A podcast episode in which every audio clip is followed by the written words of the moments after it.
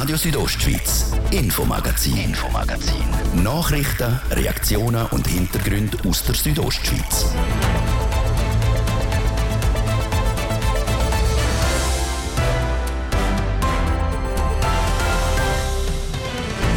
Ein Maurer oder eine Lehrerin, die kündet, kriegt nach Ablauf der Kündigungsfrist keinen Lohn mehr.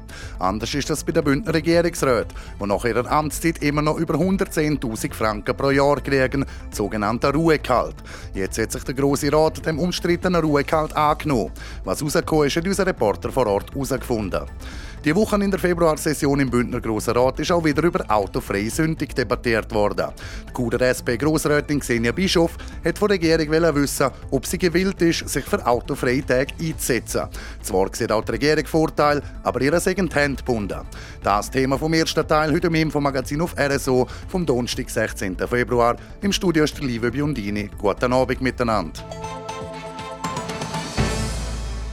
Der sogenannte goldige Fallschirm oder wie es offiziell heißt, das lebenslange Ruhegehalt für Bündner Ex-Regierungsmitglieder ist Geschichte. Die Mehrheit im Grossen Rat ist der Meinung, dass der lebenslange Batzen von mehr als 110.000 Franken im Jahr nicht mehr zeitgemäß ist. Und hat entschieden, dass Ex-Regierungsmitglieder das Ruhegehalt nur noch bis zum Eintritt ins AHV-Alter kriegen. Das berichtet der Martin Deplatzes. Wenn ein Maurer oder eine Lehrerin kündet, dann kriegt er oder sie nach Ablauf der Kündigungsfrist keinen Lohn mehr. Ganz anders ist das bei den Bündner Regierungsräten. Wenn sie aus dem Amt ausscheiden, dann kriegen sie weiterhin einen Teil vom Lohn, etwas mehr als 110.000 Franken pro Jahr, wenn sie gewisse Voraussetzungen erfüllen. Vom derartigen Lohn können sehr viele nur träumen. Das Ruhegehalt ist politisch unter Druck geraten. Die Parteien GLP, FDP und SVP sind dem goldigen Fallschirm an den Kragen gegangen. Die SVP hat das Ruhegehalt komplett abschaffen. GLP hat das Ruhegehalt maximal drei Jahre lang auszahlen und die FDP bis zum Eintritt ins AHV-Alter. Keine Chance haben im Parlament die Fraktionsaufträge von der SVP und der GLP gehabt. Erfolg hat dafür der von der FDP gehabt. Die Mehrheit im Grossen Rat hat den Auftrag angenommen, wo zum Inhalt hat, dass Ex-Regierungsmitglieder das Ruhegehalt bis zum Eintritt ins AHV-Alter, also 65, sollen kriegen. Das Parlament hat sich damit für die schwächste Ausprägung von diesen Kürzungsvorschlägen entschieden. Auch die SVP hat dem Kompromiss zugestimmt. Trotzdem ist der Trimisser SVP-Grossrat und Kantonalpräsident Roman Hug gar nicht zufrieden, wie das Parlament abgestimmt hat. Wir sind enttäuscht, dass unser Auftrag nicht angenommen worden ist, wo komplett die Ruhegehälter hätte streichen Wir meinen, die sind absolut nicht mehr zeitgemäß und weil wir nicht einverstanden sind mit dem Ganzen, wollen wir eben darum eine Volksinitiative lancieren. Sie haben die Volksinitiative angesprochen, auf die kommen wir noch später zu reden. Ein heutiger Regierungsrat hat ein Bruttogehalt im Jahr für etwas mehr als 260'000. Wenn man noch die Sozialversicherungen abzieht plus noch Steuern, dann bleibt noch immer ein sehr äh, großer Lohn. Hier haben hier appelliert auch an die Selbstverantwortung der ehemaligen Regierungsräte. Die sind imstande, zum selber vorsorgen. Ja, also heutige Regierungsmitglieder haben mit rund 270.000 Franken einen sehr hohen Lohn. Wir sind keine Populisten, die das da äh, laut verschreien, sondern wir finden, der Lohn ist gerechtfertigt. Sie haben auch hohe Verantwortung zu tragen. Aber wenn man so einen hohen Lohn hat, muss man auch eigenverantwortlich in der Lage sein, zum Verzahlter selber vorsorgen, so wie das einfach jede Bündnerin und jeder Bündner für sich selber daheim macht. In der Debatte ist auch immer wieder das Stichwort Unabhängigkeit gefallen, dass den künftigen Ex-Regierungsratsmitglieder dann eben auf die Suche gehen nach neuen Jobs und dann wäre das nicht mehr gewährleistet, wenn das Ruhegehalt nicht mehr gegeben wird. Ja, wir haben in der Vergangenheit immer scharf kritisiert, dass der Umstand gelebt wird, dass äh, sogar amtierende Regierungsräte sich schon Verwaltungsratsmandat in staatsnahen Betrieb nach der Karriere sichern. Wir äh, finden das überhaupt nicht gut. Das ist leider, leider in dem Rat nicht mehrheitsfähig gewesen. Dort hätte man auch über kleine Geldbeträge in anderer Form können reden.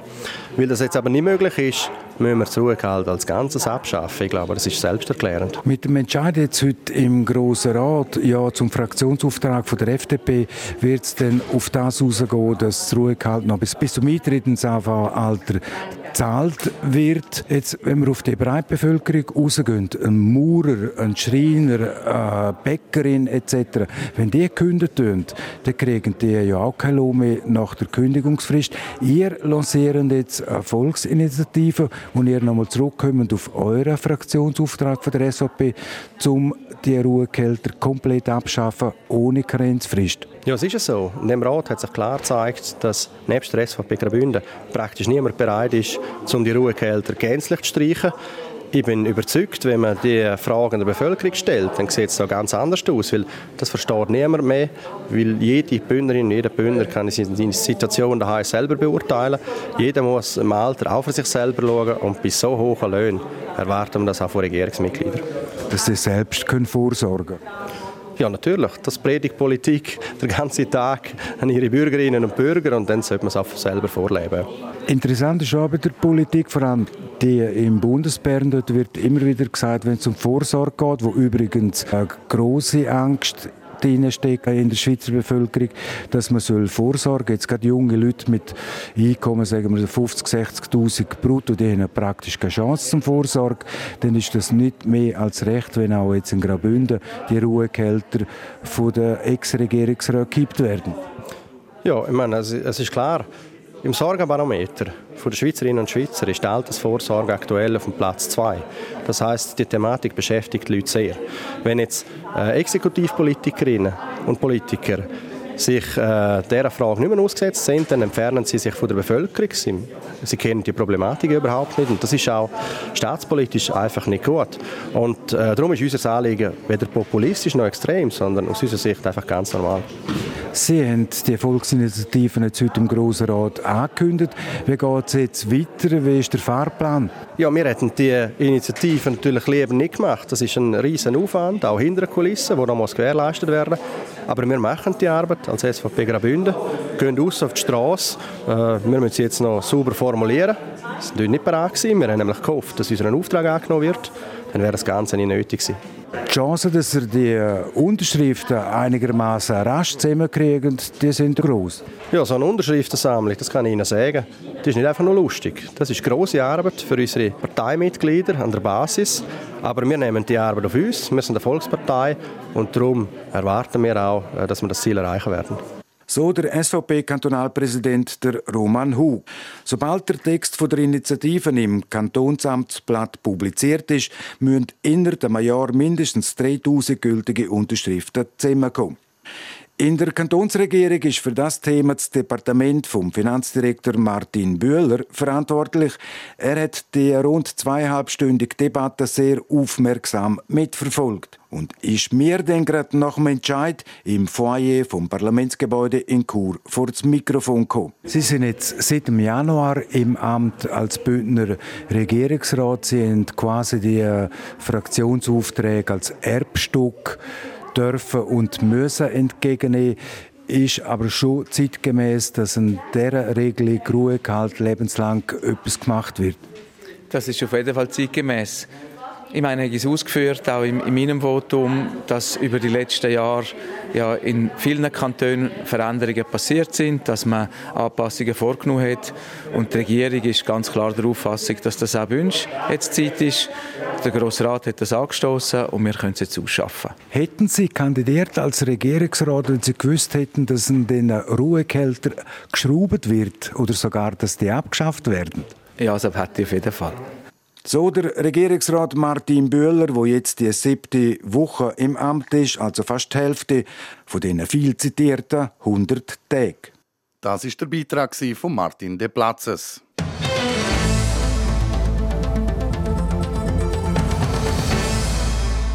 Seit es Autos gibt, wird auch immer wieder über autofreie Sündig debattiert. So auch die Wochen in der Februarsession im Bündner Grossen Rat. Die Churer SP-Grossrätin Xenia Bischof hat von der Regierung wissen, ob sie gewillt ist, sich für autofreie Tage einzusetzen. Zwar sieht auch die Regierung Vorteil, aber ihre sind handbunden, so der Regierungsrat John Dominic Parolini. Der Kanton kann nämlich nur mit dem Einverständnis vom Bund vorübergehend Verkehrsbeschränkungen anordnen. Die Grossrätin Bischof ist mit dieser Antwort natürlich nicht zufrieden gewesen. Sei eine mutlose Antwort, hat sie im Gespräch mit Martin De Platzes gesagt. Ein Alleingang vom Kanton Graubünden ist in dem Thema flächendeckend nicht möglich, weil je grösser die Einschränkungen sind, desto mehr hat das Bundesamt für Straßen etwas dagegen. Schwebt Ihnen auch so etwas vor, wie wir es zum Beispiel kennen vom äh, weltbekannten Tourismusort im Kanton Wallis, Zermatt vor, wo autofrei ist, also mit, abgesehen mal von ein paar Elektroautos? Ja klar, das wäre natürlich für viele Dörfer, die im Tourismusgebiet zu tun haben, wäre das sicher ein Segen. Und ich weiß es einfach nur ganz explizit von Davos, weil ich viel zu Davos bin und weil ich ursprünglich von Davos bin, dass das natürlich amigs zum Teil wirklich überbordet, gerade auch während der Wintersaison, so viel Verkehr auf der Straße, äh, so viel Stau in den Straßen von Davos, dass man eigentlich von Davos Dorf bis Davos Platz fast nicht mehr durchkommt und alle probieren dann irgendwelche Schleichwege, halbwegs die Einheimischen kommen dann vielleicht noch so zum Ziel, aber eigentlich ist es ein Unsinn, um sich dann mit dem Auto müssen bewegen. Und das wäre natürlich je nachdem auch für kleinere Regionen eben ein Segen, wenn man irgendwo das Auto dort muss man es abstellen und nachher muss man einfach mit der ÖV in das Dorf hineingehen und so der Sommer- und der Wintertourismus, solange es den Wintertourismus noch gibt, aber zumindest auch der Sommertourismus so ganz anders könnte erleben. Also das wäre nur ein Gewinn, oder? Und man sieht es auch, wenn man jetzt da in Chur daheim ist. Also da braucht man das Auto definitiv einfach nicht. Und man kann eigentlich sich am schnellsten und am besten und am effizientesten mit dem Velo oder zu Fuß fortbewegen. Xenia Bischof, wenn man so den Puls im Parlament spüren tut, auch in der Bündner Regierung, wird es kurz bis mittelfristig keine autofreie Sündig oder allgemein Tag geben. Wenn ich es so formulieren Xenia Bischof, wir sind Sie und die reifere Jahrgänge 1973, dort in der Ölkrise, die erste autofreie Sündig in der Schweiz kann man noch gut erinnern, wir sind als Buben auf der Autobahn gefahren. Sie haben das auch noch in guter Erinnerung. Genau, also ich hatte das in sehr guter Erinnerung und würde auch sagen, es ist ein prägendes Erlebnis gewesen, weil dort einfach Davos, die Landschaft Davos wirklich einfach äh, leergefegt ist Also es ist quasi nichts mehr, also nichts mehr Mobiles auf der Straße außer eben die, die Velo gefahren sind oder die, die am Laufen sind. Aber man hätte die Landschaft Davos ganz anders können erleben, indem man durch die ganze Landschaft mit dem Velo gefahren ist und man hätte sich nicht müssen sorgen, dass man irgendwie noch verunfallt. Also das ist ja auch immer ein großes Thema mit dem ganzen Velofahren, dass man einfach in der Stadt immer muss ein bisschen aufpassen okay, wie ist es jetzt da bei den Fußgängerstreifen, komme ich da irgendwie noch dran vorbei oder überholt mich jemand noch haarscharf und muss ich doch aufpassen, dass ich ja nicht schwanken oder so. Und das ist mir so in Erinnerung geblieben, wie das auch eine absolute Ruhe gegeben hat. Also das hat man natürlich das letzte Mal auch beim Lockdown eigentlich recht gut können erleben wie auf einmal die Welt wie, wie stillgestanden ist. Oder? Das ist natürlich dort bei den autofreien Sonntag ist das wirklich auch so erlebbar gewesen, dass, dass die Zeit wie stillgestanden ist. Und das ist sehr prägend gewesen und auch sehr erholsam gewesen. Das war im 1973. Damals hat es funktioniert mit den autofreien Sündig. 1978 ist dann eine entsprechende Abstimmung in der Schweiz klar abgelehnt worden. Die hat zwölf autofreie Sündig verlangt. Dann 25 Jahre später, im 2003, nochmal eine Abstimmung klar abgelehnt worden. Die hat vier autofreie Sündig gefordert. Xenia Bischof, werden wir zwei, darf ich so sagen, wir sind der gleiche Jahrgang, werden wir noch Zeit erleben mit autofreien Sonntag? Ja, bin ich überzeugt. Wir erleben noch einen autofreien Sonntag. Ich kann jetzt das nicht sicher prognostizieren, aber ich würde so sagen, in 10 bis 20 Jahren haben wir das auf jeden Fall noch mal erlebt. Dann sind wir zwei noch auf der A13 mit ja. der Rollatoren. Genau, genau, egal wie, aber wir sind dann auf jeden Fall auf der A13, okay. Die Churer SP-Grossrätin Xenia Bischof im Foyer vom Parlamentsgebäude in Chur.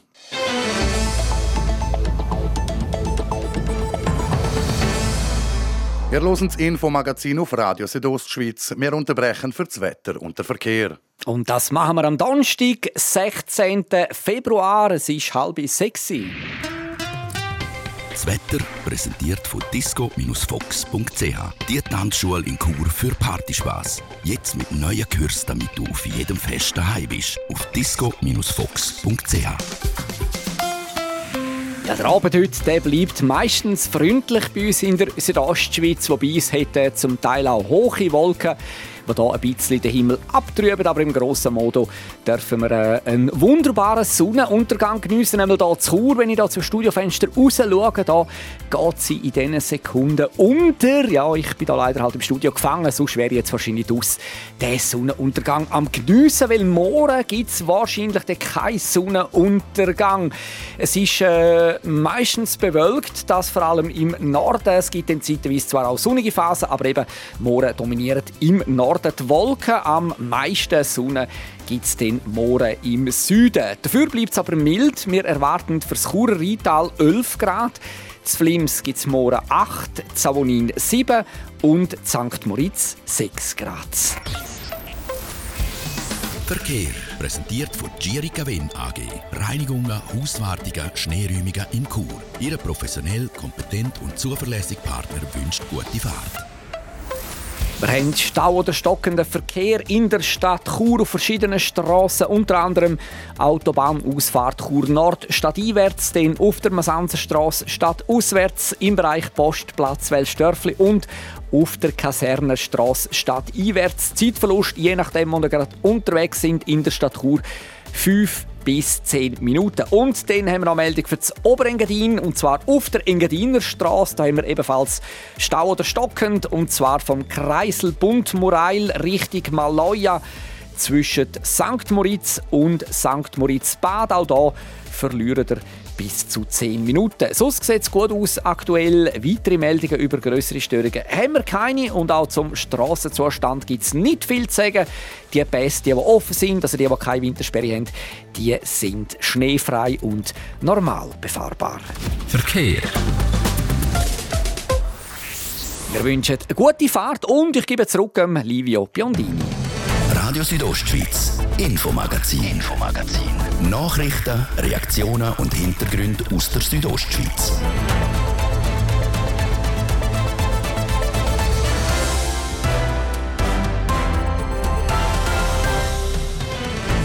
Vergleich zu den letzten fünf Jahren haben sich dieses Jahr 20 Prozent mehr Leute im Wintersport verletzt. Die Gründe dafür die haben wir herausgefunden. Der Donnerstag vor dem Aschermittwoch ist schmutziger Donnerstag. Die Fasnacht hat in Teil vom Kanton schon angefangen. Zu Chur geht am Samstag mit dem Umzug durch die Stadt richtig los. Wir haben geschaut, was wo in der Region laufen wird. Platz 2 und Platz 3. Dort stehen der ERC Chur und der ERC Rosen momentan in der Mai Hockey League, der dritthöchsten Eishockey-Liga der Schweiz. Der Aufstieg in die Swiss League, also eins höher, ist das erklärte Ziel von beiden Clubs.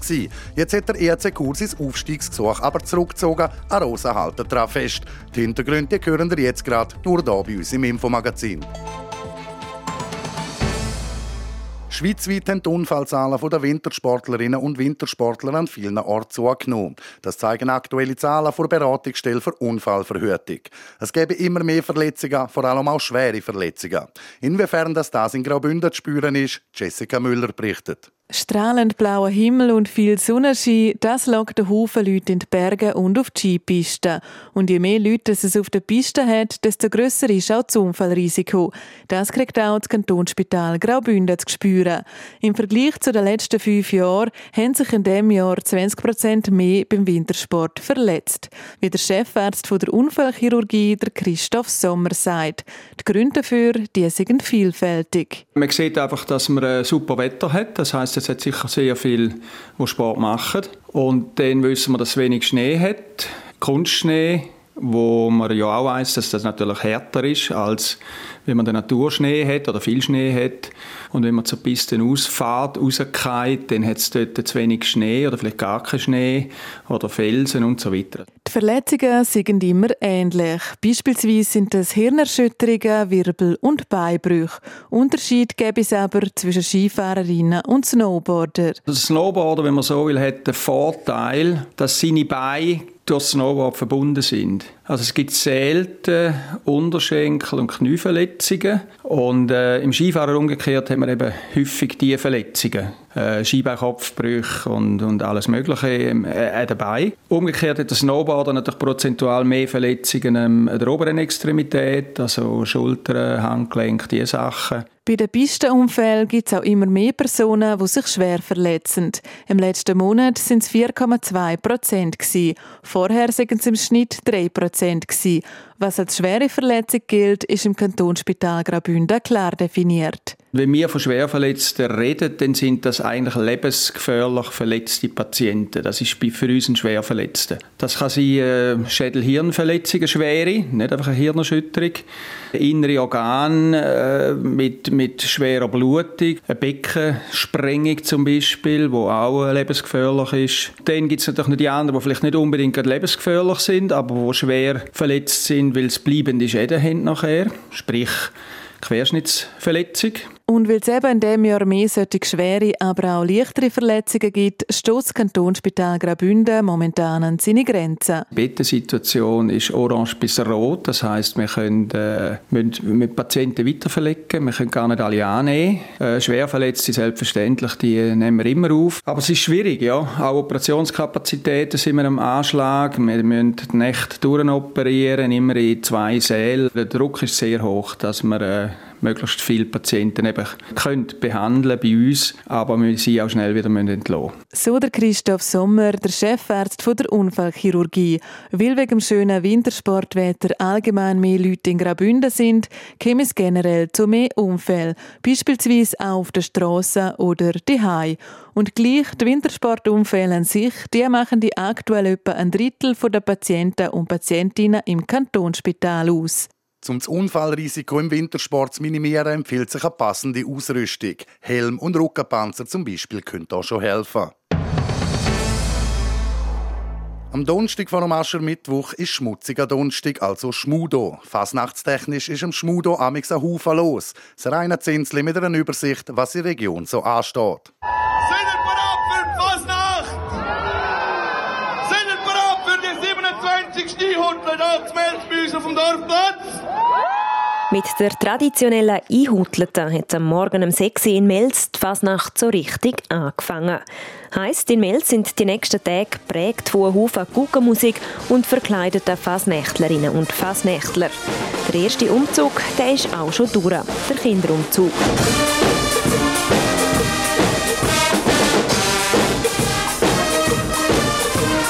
Schmutzige Donnerstag für viele Narren also fett im Kalender angestrichen. Weil auch in Unterfatz geht es jeweils am Schmudo erst richtig los. So ist auch hier am Nachmittag noch ein Kinderumzug und die Kinderfasnacht in der Mehrzweckhalle. Das ist aber nicht alles. Am Abend geht es dann weiter im Dorfkern mit der Straße am Beizenfasnacht. Und uns werden dieses Jahr fünf Guckenmusiker besuchen und mit uns den schmutzigen Donnerstag feiern bis in die frühen Morgenstunden. Sagt das OK-Mitglied Nadja Bürkli. Aber nicht nur das, es steht heute auch noch ein weiterer Höhepunkt an. Weit und breit schon vernommen, Zeit ist gekommen. Hey, ho, hey, ho, hey, ho, hey, ho, Zeit ist gekommen. Die Schnitzelbank der Fatzerhexen, wo Episoden zum Besten gehen. Und nachher geht es dann am Samstag weiter mit dem Fastnacht Samstag. Dort wird die Dorfbevölkerung am Morgen früh um halb sechs von der einheimischen Guckenmusik der Fensterfetzer geweckt. Und am Nachmittag ist dann der große Fastnachtsumzug durch das Dorf. Aber nicht nur in Mels und Unterfatz ist der Schmudo ein Fasnachts-Highlight. Auch in Domadems wird der schmutzige Donnerstag gross gefeiert. Start vom Schmudo in Ems ist wie auch schon in Mels am Morgen um 6 Uhr. Das mit dem Morgenstreich und mit dem Urknall. Im Gegensatz zu der Fasnacht in Mels ist es in Ems aber heute der letzte Fasnachtsumzug 2023 gewesen.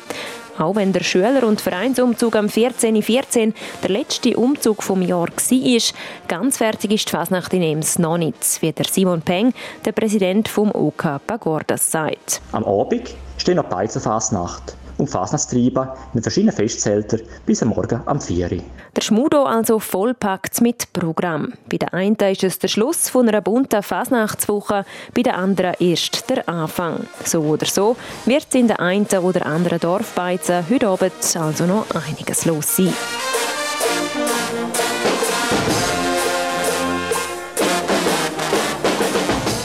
Der große Fasnachtsumzug in Unterfatz, der steht also noch an, am Samstagnachmittag. Ebenfalls am Samstagnachmittag ist der Fasnachtsumzug in Chur. Den könnt ihr bei uns online auf südostschweiz.ch oder im Fernsehen auf TV Südostschweiz live mitverfolgen. Der ERC Chur und der ERC Rosa spielen momentan in der Mai Hockey League, der dritthöchsten Schweizer Eishockey-Liga. Im Dezember haben beide Clubs mitteilt, dass ein Aufstiegsgesuch für die Swiss League, also eine Liga höher, gestellt worden ist. Jetzt hat der ERC Chur das Gesuch zurückgezogen, a Rosa hält daran fest. Christian Aliersch, Präsident vom ERC Chur, warum hat Chur das Aufstiegsgesuch zurückgezogen?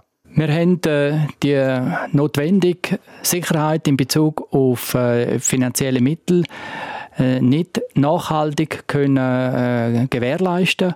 Und aus dem Grund haben wir das Risiko nicht eingehen dass wir den Verein in Schwierigkeiten bringen und haben aus dem Grund äh, das äh, Gesuch zurückgezogen. Sportlich würde es momentan aufgehen. Chur steht in der Mai Hockey League auf dem zweiten Platz und ist sicher in den Playoffs. Das Team ist letzten Sommer ziemlich neu zusammengestellt worden und funktioniert sehr gut, wie man auch an der Tabelle sieht.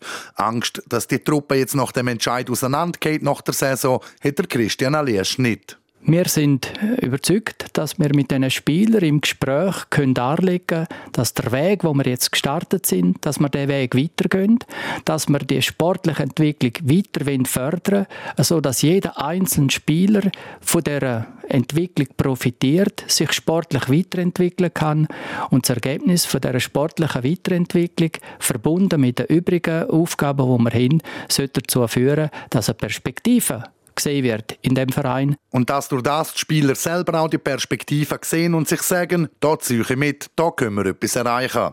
Im Vorfeld vor der Entscheidung hat sich der EHC Chur auch mit dem EHC Rosen austauscht, wo ebenfalls das Aufstiegsgesuch gestellt hat im Dezember.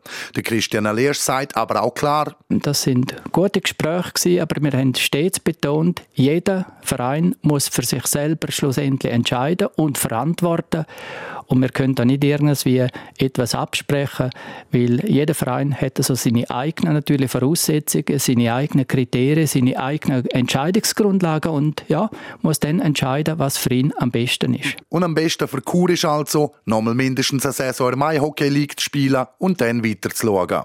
Der Austausch mit dem Kantonsrival hat der EHC Rosa auch gesucht, wie der Geschäftsführer Adrian Fetscherin sagt. Ja, sehr. Der Präsident von Chur, der Christian Ariesch und ich, wir haben, würde ich meinen, ein sehr gutes Verhältnis zueinander und wir haben äh, ein manchmal ausführlich über das Thema miteinander geredet. Und bei der Jean Ficker bleibt es dabei, Arosa will in die Swiss League. Der Adrian Fetscherin erklärt, wie es zu dem Entscheid kommt. Weil der Verwaltungsrat von der RC Rosa Sport AG Ja gesagt hat. Er hat äh, Ja gesagt, nachdem die Thematik aus zig Blickwinkeln beleuchtet und besprochen worden ist und das Resultat daraus ist, dass man am Aufstiegsantrag festhalten. Und die Gründe, um am Gesuch festhalten, sind unter anderem der fortlaufende Erfolg der Mannschaft, der neue Aufbau der Swiss League und dass es Rosa gelungen ist, um zahlreiche Personen und Unternehmungen für die finanzielle Unterstützung zu gewinnen. Was weggehen würde, sollte Rosen aufsteigen und Kur in der Mai Hockey League bleiben, das wären Bündner Derbys. Je zwei Heimspiele vor vollem Haus und eine gesunde Rivalität. Ein kleiner Wehrmachtstropfen, wo man aber von Roser Seite her auffangen könne. Also das wäre sicher das, was mit Abstand am meisten schade wäre, absolut. Die fehlenden Derbys. Wenn ich aber Zuschauerzahlen anschaue, dann würde das wohl eher Chur wehtun als uns, weil während Chur vor allem gegen Arosa sehr viele Zuschauer hat, haben wir auch gegen andere Gegner sehr erfreuliche Zuschauerzahlen. Allein dieses Jahr äh, sind wir mehrmals bei rund 1500 Zuschauern gewesen und auch gestern wieder hat es über 1000 Fans im Stadion gehabt. Also der Gegner spielt nicht ganz so eine Rolle bei uns. Die Leute kommen vor allem wegen mehr als Rosa. Wie der Adrian Fetscherin sagt, für Chur wäre es auch gravierend, wenn die Matches gegen Rosa weggehen würden, was auch der Christian Aliersch bestätigt. Wirtschaftlich wäre das ja, sehr, sehr schade. Leider haben wir kein Wunschkonzert, sonst würde ich wünschen, dass wir und äh, Arosa nächstes Jahr in der gleichen Liga spielen.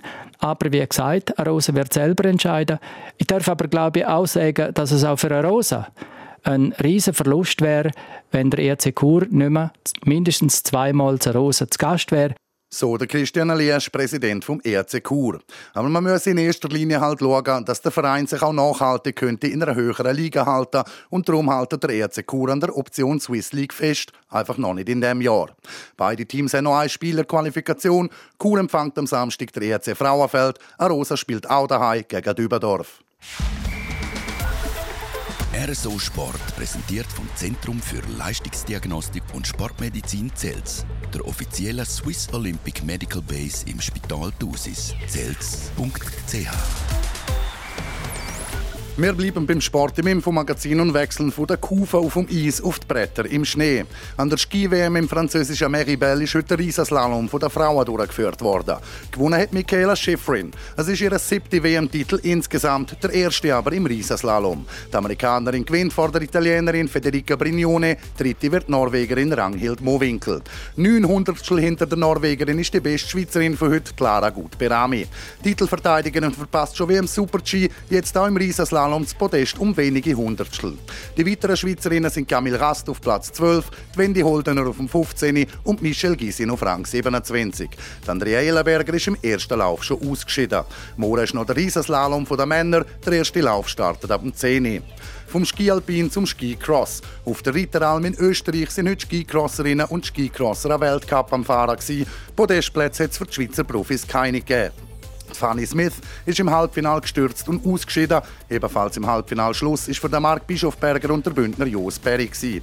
Der Jos Berry wird Sechste, Fanny Smith Siebte und der Mark Bischofberger Achte. Morgen gibt es noch weiteres Rennen, das letzte vor der Skicross-WM in Georgia, wo am 24. und 25. Februar auf dem Programm steht. Und noch zum Fußball. Nachdem am Dienstag und gestern Champions League K.O.-Phase losgegangen ist, sind heute Europa League und Conference League dran.